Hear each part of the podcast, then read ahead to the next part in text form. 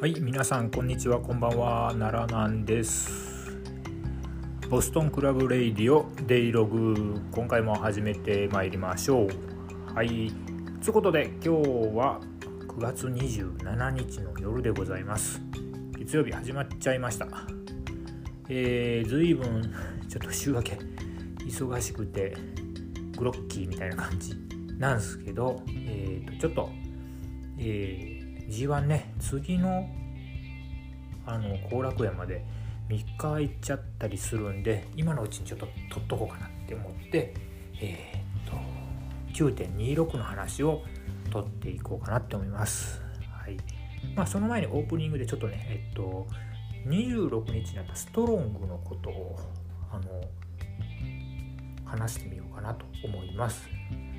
まあ、これは、えっともうすでに有観客であったファイティングスピリットアンリーシュドのカードを録画したやつを放送するって感じですよね。配信するって感じですけれども。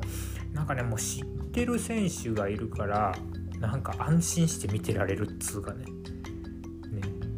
なんかストロングってちょっとあれじゃないですか。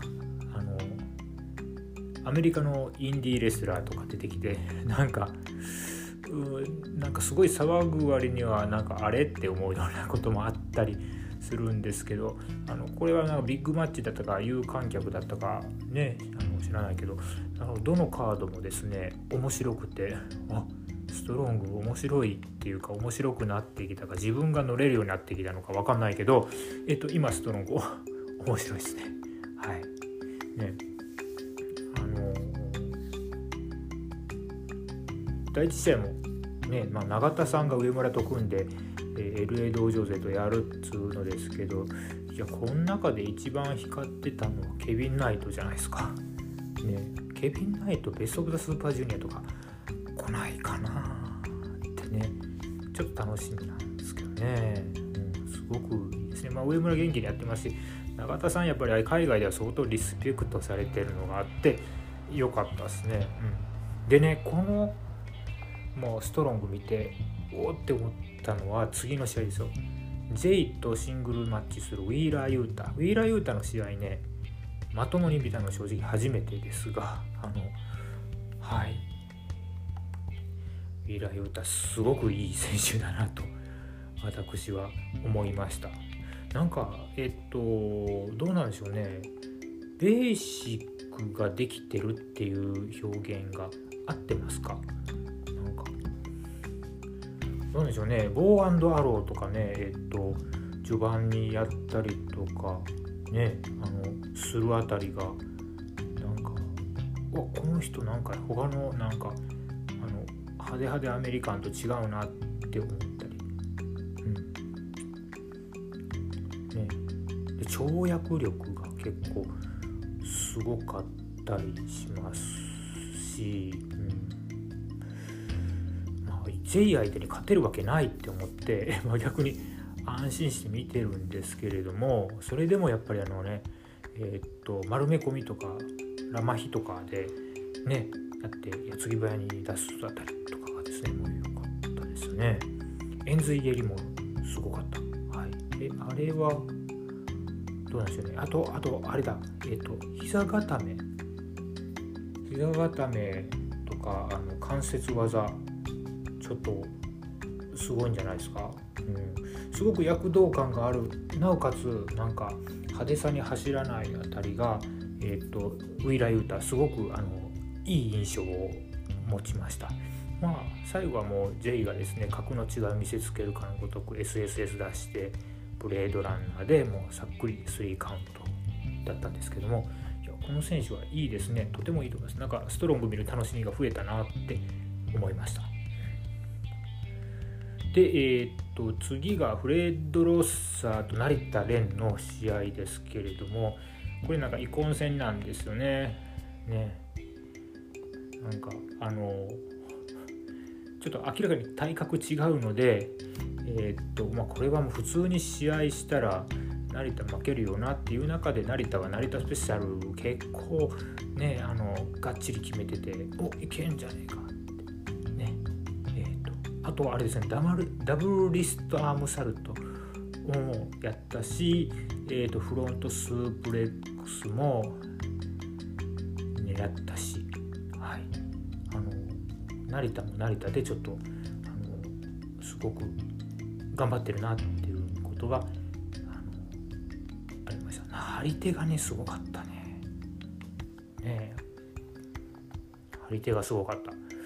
でえっとあれで結局グランドコブラで3カウントが入っちゃうということで、まあ、成功法というよりは、えっと、丸め込みの類だったんですけれども、うん、結局、えっと、ここで遺恨はなくなり2人は、まあ、あのお互いあの礼を尽くすみたいな感じで終わりましたね。うん、まああの握手した後じゃれをしたりしてちょっとすがすがしい終わり方だったんですけども、まあ、ストロングねあんまりえっ、と実は時間なくてそこまで熱心に見てないんですけどななんかちょっと見ないともったいないなというあの雰囲気がね。で有観客だとちょっと前の無観客より盛り上がりますよね。はい。つことでちょっとストロング毎週日曜日の楽しみがこれで一つ増えたなという感じです。はい。あのあ日曜日はねと藤井さんとか皆さんの影響でちょっとあの仮面ライダーをはい今回は第1話から取りためてちょっとずつ見ておりますのでいつかその話もね、えーと、リバイスリバイスでしたっけ？ねあのできたらいいなって思ってます。ということで今日のねデイログもここからスタートです。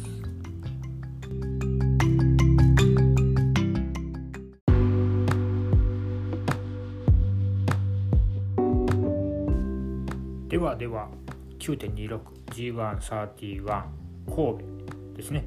ちょっと遅れてみました。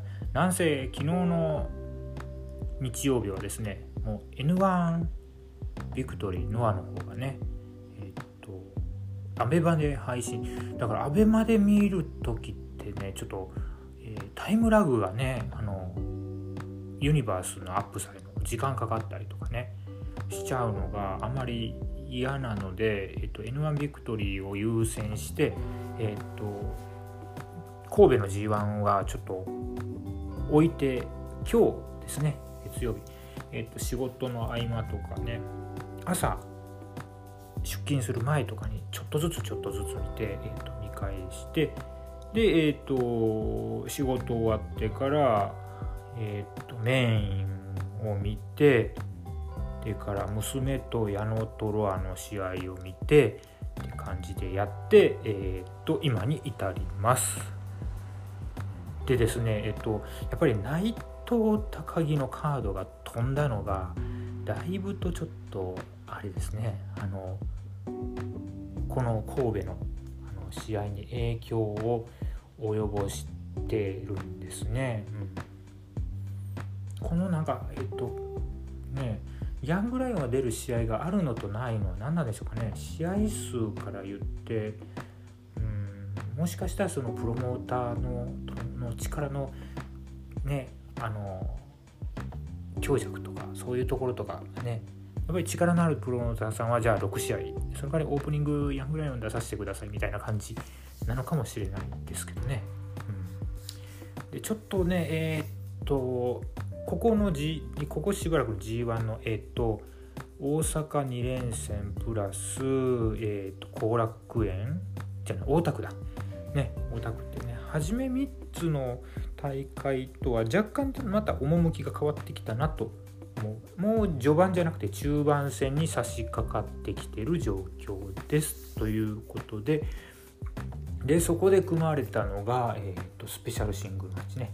ナイトの欠場を受けて、田と高木がやスペシャルシングルマッチやったっつうのなんですけどあのね正直ねこの試合があの実は個人的に、えーと、この日一番あの楽しめてしまった試合なんですね。あのいつになくちょっと永田さんの蹴りがねいい感じに映りました。少なくワールドで見てるとねすごい蹴り、まあ高木だから入れていいのかなっていう感じでねすごいあの入れてたのが良かったしなんかちょっと永田さん強いっすよね。うん。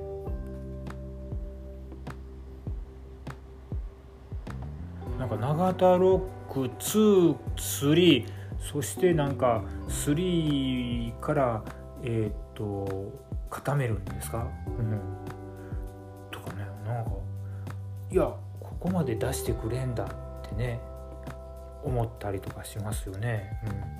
うん、で高木のパンピングは割となんか、えーと、本気に見えたんですけど違ったかな、うん、ねとりあえずいやこれよかったな。こんだけ永田さんやるんだって思ってね、うん、まあ最後のね「ラスト・オブ・ザ・ドラゴン」はちょっと背中から置きに行った感じのあの終わり方ではあったんですけどもとはいえとはいえですよ。よくこれだけ永田さんあの高木に向かっていって出したなっていうのがえー、っとそうです。白目も出たしね。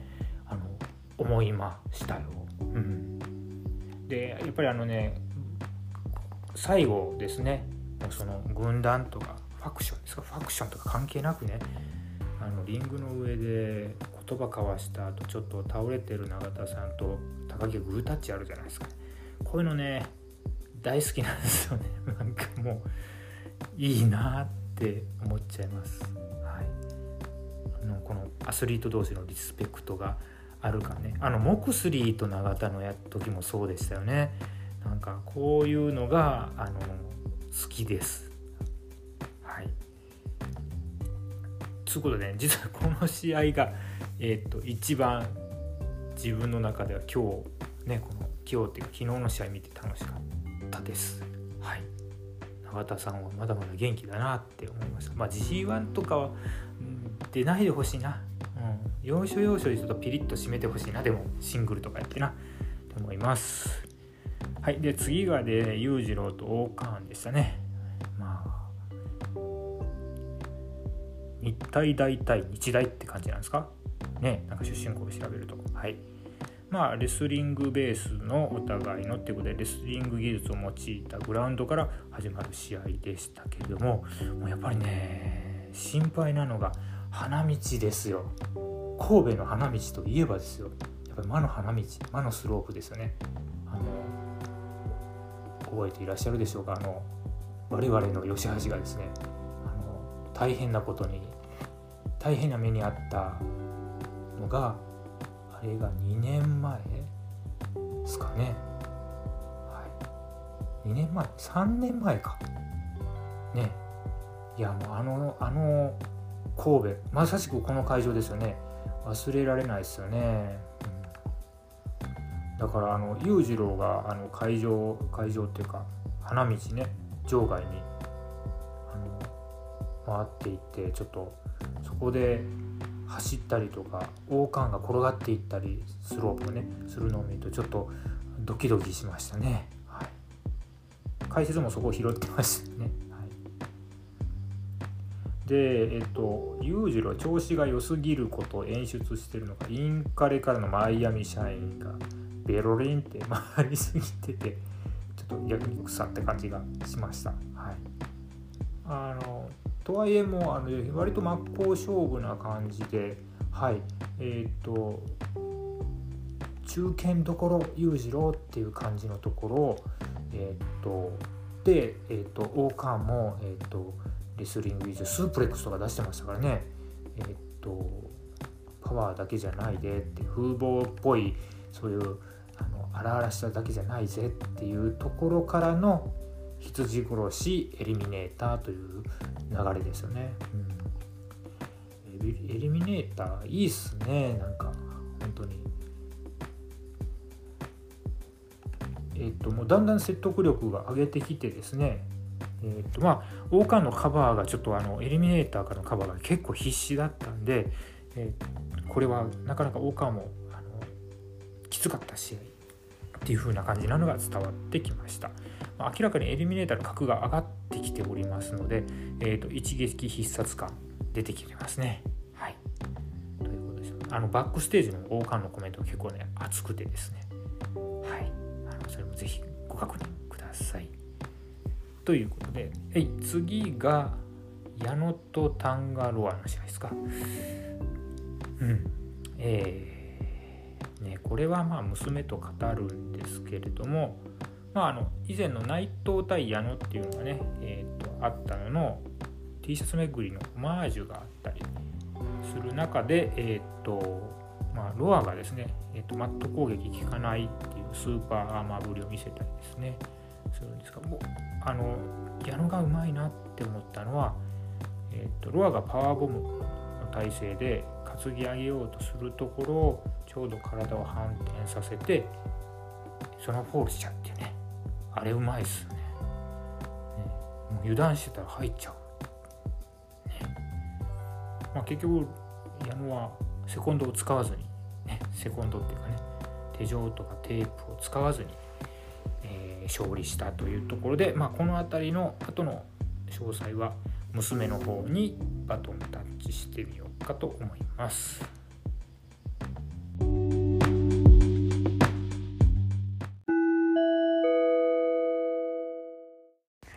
ダンダンタカタンダンダンダンダンタッカタンダラダンダン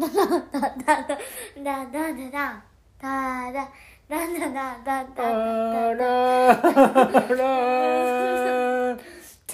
ダンダンダンダンダンダン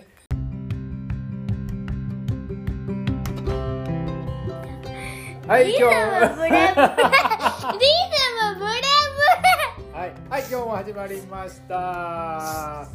えー、娘に乗っ取られたコーナーです。乗っ取られたっていうな、はい、その名も。はい。はい、第三回です。わーい。はい、じゃ、第三回は。はい。えー、九点。どこでやったか言わなきゃ。9月26日神戸神戸でやった矢野徹対タンガロアですはいはい時間は時間も言うの時間言ってください10分46秒で山が勝ったの横入り式エビガタムです。はい勝ってます。はい。えっ、ー、とこの試合を先ほど見ましたがはい。え勝敗勝敗予想は勝敗予想は矢野だったよね？うん。ね。ね。合ってたよ。合ってたね。はい。B ブロック全部合ってたんだよ、まあ、B ブロックの話はまた後でしましょうかね。この日実はねあのそうなんですよ。A ブロックのね予想も全部合いましたよ我が家。ね。すげえ。この試合どうでしたか？うんあのあ。れあれ覚えてる？セコンドっていう袋に手錠とテープいっぱい出てきたじゃん、うん、これこれこれこれこれこの時この時ね。うん見えないからね。うん。ね邪道さんの代わりって。あれはどうでした？T シャツ。T シャツでベロリンってやってあれ前内藤に逃してたやつそうだね去年内藤にやったやつのあれですねオマージュですね。うん。あれずっと覚えてるんだよねあれああいうの好きなんでしょああいうの大好き。ああいうまさか内藤に勝っちゃうなんて言ってね。うんうん。ヒロムとさやあの矢野のさエスカレーター事件のあまああれ好きなんだよね。あれ大ニュージャパンカップの後楽園でしょ。あれ大好きねコロナ明けだったから楽しかったんだよねあれがねで今回は矢野がポイポイ投げましたよ。うん投げてた、ね、投げてたね。矢野って投げれるって知ってました？知らなかった。矢野のプロレス技はあれですよ投げと丸め込みしかないんです。え？矢野が関節技してるのって見たことある？ない！でしょ？矢野が打撃もないうんまあまあそうだけど矢野が打撃で打ち勝ってるの見たことある？そんなないな。でしょ？どうせあれでしょ？相手の攻撃避けてバカ野郎って後頭部ペチって叩くぐらいじゃん。ねやってたね。ねでも矢野はレスリングしてたからこうやって投げれるんですポイポイ実は。ウェイで投げたけどもその後このね関節技にねロアの関節技に捕まっちゃいました。見えないからね。見えない？見えないよ。見えない？いいのよいいんだ。いいのいいの。いいの？はい。ねでしたけど結局結局なんやかんやってここだよここ。ここ分かった？うん。この邪道さんが入ってあきて。邪道さんが入ってきて矢野をぶったたこうと。ぶっして叩こうとしたら矢野が市内を奪っ奪っててそれで矢野が？矢野が確か。ロアを叩いて。あロアか。ロアを叩いてからすぐにロアがこっち振り向く前にに。邪道に市内市内ををポイって渡して。やられてるふりしてレフェリーが起きて。でそうそうそう。だからこれでうまいのはそうそう。レフェリーがレフェリーが起きた時に誰が市内持った持ってたっていうふうに思うかっていうと矢蔵さんが市内を持って矢野を叩いたって思うわけよね。うんうん。じゃあタンガロアはどう思いますか？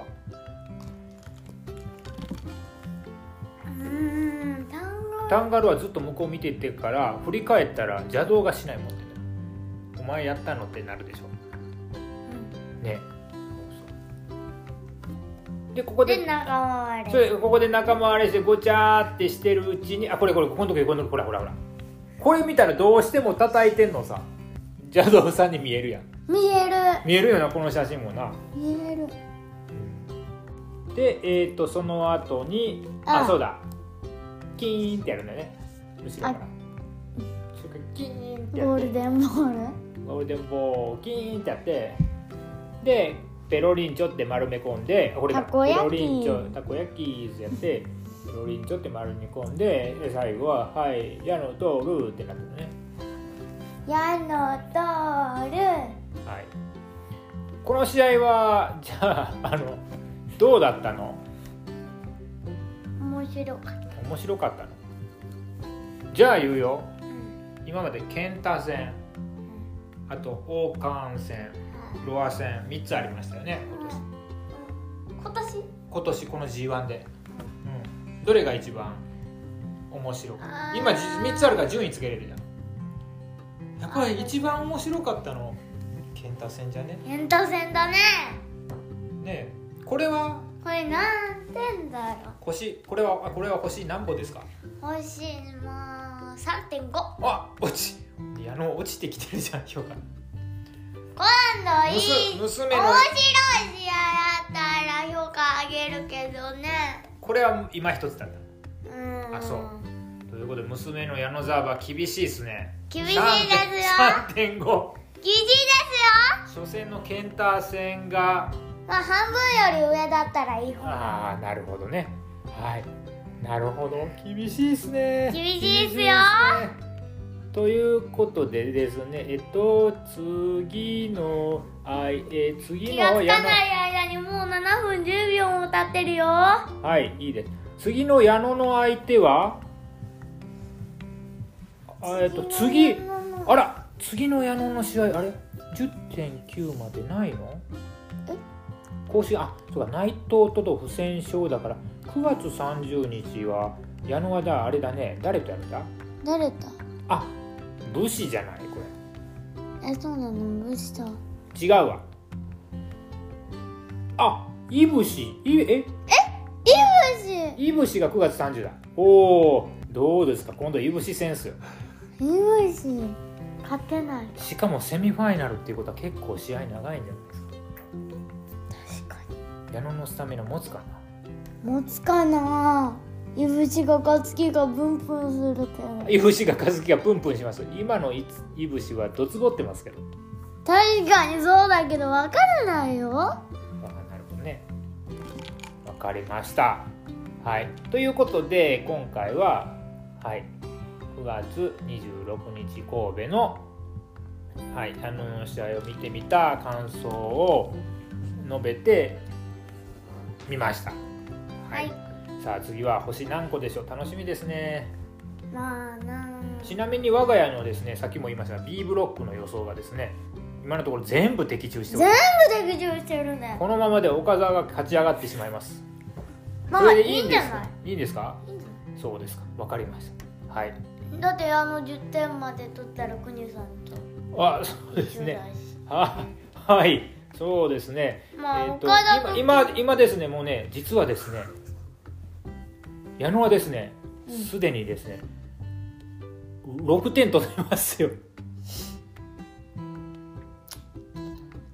ねえ。だから、あと高木ザック裕次郎。あでも結構あるわ。え勝ち越せんじゃないの？裕次郎ともう裕次郎となんかあとそうやね。裕次郎と石？えー、無理っしょ。うん無理だね。裕次郎ぐらいには勝ってもらわないと。あーまあもしかしたらザックに勝っちゃったりするのかもしれないあーでもザックに勝ったらねザックと裕次郎に勝ってということでまあね勝ち越したらねなんかできるかもしれない。かもね。まだ決まってないよ。勝手に言ってるだけだから勝手に言ってんのかい。いや何するの？まあそれはその時にお話ししえましょう。ということで今日のー、楽しみにしてたのにな。えーまあまあこうやっとけば大丈夫だよ国さん。ということで今回のはい。矢野とあれあ見てみたよ。まあここまでです。ではでは。ではでは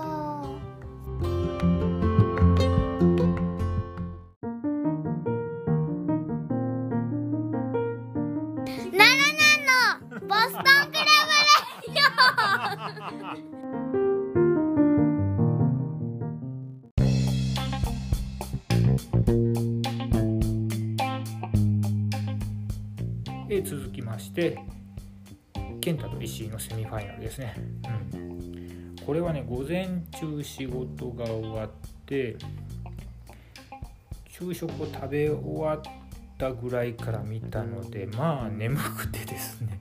あので、えー眠かったんですがという中でなんとか見ておりました、うん、で健太ってねやっぱりまあ石井は挑戦的じゃないですか。で健太はどっちかというとえーっと直線的にガツガツ攻める時ともうのらりくらりですねあの攻める時がっていう感じの、えーっと攻め方をよくしますよね。うん、だけどとりあえず石の石の右腕。右だね。右だね。あのサポーター巻いてる方だね。を徹底的に狙う感じで、えー、と健太が結構直線的に攻めてきてましたね。うん。で健太はハードにアタックしましたね。ゲームオーバーすごく長い間占めてましたし、右張り手連発からの GO2 スリープ、ね、決まりそうだなと。あの膝向いてましたもんね。ね。あ決まっちゃうなって思ったんですがそこではまだ倒れずに、うん。えー、と石井の、まあ、ロケット頭突きほどじゃなかったんですけど、まあ、結構頭突きですね。ノーモーションの頭突きが出て出てきましたね、うん。その後のなんか石井の円髄はね健太がうまくなんか手でブロックしてるような感じがしました。なんかこのあのどうでしょうかねフィニッシュ。フィニッシュの金具に当てた後に丸め込みで、えー、と3カウントっていうのはちょっと意表をついてきてなんか2スリープでね決まるかなと、まあ、ゲームオーバーでは決まらないようなタップしないような多分石井はって思ったんでたんですけどまさかこんな結果になるとはっていうことでちょっと,、えー、とガツッとくるんじゃないかと思ってた試合がこんな結末になってあれあれれという感じではありました。はい。えーっとはい、まあ、石井がですねあの3連敗したという事実はちょっといやどうなんすかこれっていうぐらい、えーっとちょっと残念ですね。どっかで勝ち拾ってほしいですよ。そんなそんな扱いですかね。まあうん。A ブロック呼びづらいですね。うん。でバックステージはですねあの今回のあの健太の方のカメラマンのあの特徴太っても痩せててもないで年取っても若く年取ってても若くともない特徴のないカメラマン。でしたけどもだんだんねあのねちょっとね特徴のないカメラマンとの人間関係がね構築さラポールが構築されてきてですね信頼関係っていうのはねあの健太の振りにですねうなずいたり横に振ったりねうんといい絵をするようになってきたカメラマンですね。はい、でそこからの吉橋いじりが本当にいいと思いますね。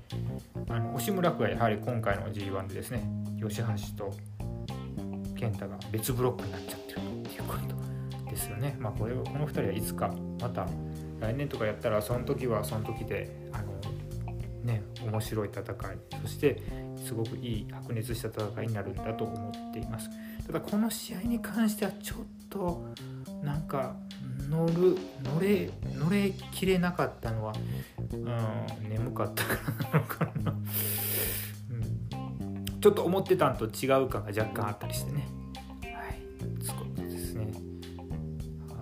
で、えー、っとメインですね。いぶしとザックですね、うん、でまあ今回の G1 のいぶしはちょっとなんかどうですか。来てるなってね。復活だっていう印象あんまないんですよね。ね。まあ、一応石井戦にですねあのなんか最後ちょっとあんまりインパクトのないあの神声で勝ったんですけれどもまあ裕次郎ざあ裕次郎に負けてるからね。どうなんだろう。なんかあんまり良くないなっていう感じでありました。さあ入場しているいぶしの表情ですけども割と明るかったですけどね。もうちょっとなんかお客さんの方を見てね愛嬌じゃないけどあれを振りまく余裕が前はあったと思うんですけど G1 の緊張感からか表情が心なしかやっぱ硬い、うん、ですよね、うん。まあ、そういうふうに思ってるだけ。思っちゃうとそういうふうに見えるのかもしれないけど、うん、なんかさえない、ね、で結局試合もですねどうでしたか？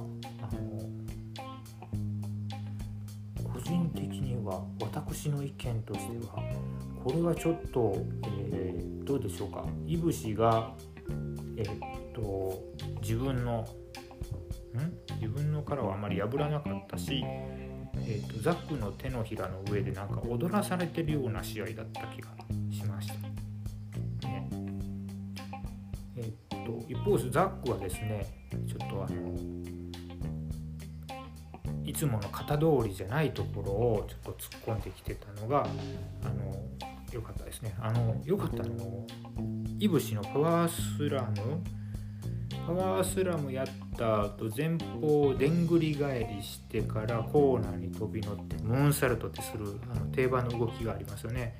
そこをですねすぐに立ち上がってドロップキック膝裏へのドロップキックで阻止するとかね。ああもうあんなのもうやったぜって感じですよね。あの結構あの流れねあのいぶしに乗れてなかったら またねまたこのパターンなんだねっていう感じなんですけどそこをね阻止しちゃってなんかイエスって感じでもうちょっとあの白熱しちゃいました、まあ、仕事 今日仕事忙しくてねちょっと落ち落ち着いてやっと終わった後のプロレス観戦なんで超ちょっとテンション上がっちゃってですね。あとザックのラストライドですよ。こんなんねやっぱり殻破ってますよねザックはね、うん、いやラストライドでいいんだよな。いいんだよな。シットダウン式のパワーボムか、うん、一応公式ではシットダウン式パワーボムっていう感じですね。まあまあ明らかにあのレグラリアートとかね出してたし。まあどっちかというといぶしの領この掟破りっていうのはやっぱりこの間のイービルを岡田が出したのもね含めてなんかちょっとインパクトやっぱりありますよね。ビッグマッチだからこそやってくるあのこの掟破りっていうのが、はい、まあ盛り上がりますよね。うん、で結局最後はどういうふうに終わるのかなってねまあボマイエかなと思ったけど結構ザックが、えーと、両腕を攻撃してたんでこれなんか腕の引き付けの力使う神声ちょっとうまくないなって思ったらあの彼女その神声決まりきらない形で、えーと、オクトパスに行く、ね、今回のはクラーキーキャットのバッドバルーンリビックスまたざっくりこれ元ネタ何なんですかね？またあれですか、ああいうあのザックの好きな系統の音楽のやつですかね。でえー、っともうタップですね、まあ、あれはもう身動き取れないですよね。でもあのバックステージもリング上ももあれですね。ザック超ご機嫌ですよね。はい。やばかったですね。はい。超多弁超多弁でしたし、えー、何ですか？